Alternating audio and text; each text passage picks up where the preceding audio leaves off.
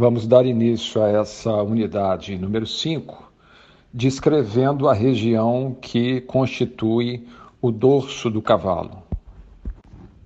Então, o dorso do cavalo, ou a sua região dorsal, inclui 18 vértebras da coluna vertebral, sendo que as primeiras formam o que nós chamamos de cernelha, também conhecida como garrote, e as restantes constituem o dorso propriamente dito, que termina na região lombar do cavalo.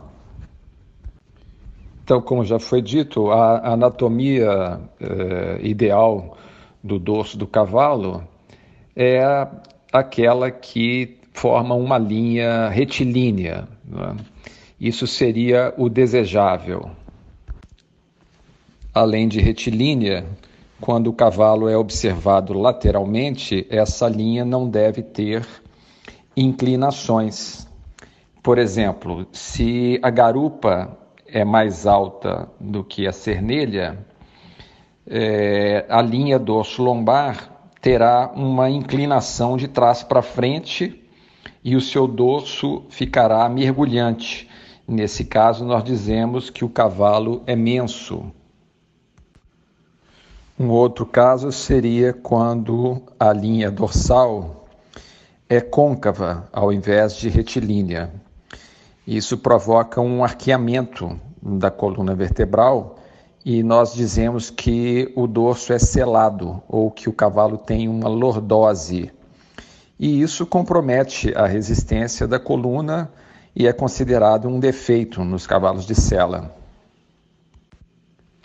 A lordose prejudica o movimento articular entre as vértebras e diminui a resistência da coluna ao peso que for colocado sobre ela. Existem também os casos de cavalos que são aparentemente selados, porque eles têm uh, as apófises das vértebras mais curtas naquela região. Apófises são ressaltos que existem nas extremidades dos ossos, no caso aí das vértebras. Então, apesar de o cavalo eh, aparentar essa deformação na sua coluna, é, eles têm o dorso é, com funcionamento normal, a coluna não está é, danificada de nenhuma forma. Então, funcionalmente falando, eles seriam perfeitos. De qualquer forma, para nós detectarmos isso, o cavalo teria que ser submetido a uma série de exames para certificação dessa condição. Então, o mais adequado é nós é, adotarmos aquela referência de, de dorso retilíneo não é, para não correr riscos desnecessários. Há um outro tipo de deformação da região dorsal, que é quando ela é, tem uma, um aspecto convexo. É um defeito conhecido como dorso de carpa cientificamente chamado de cifose. E esse problema é, dificulta a transmissão da impulsão que é gerada pelos posteriores, passa pela coluna, que é o eixo de transmissão dessa, dessa força, de, né, dessa propulsão, para chegar ao seu trem anterior. Em geral, cavalos que apresentam a cifose tem um costado achatado. Costado é a região da, das costelas, né? E o peito também fica estreito.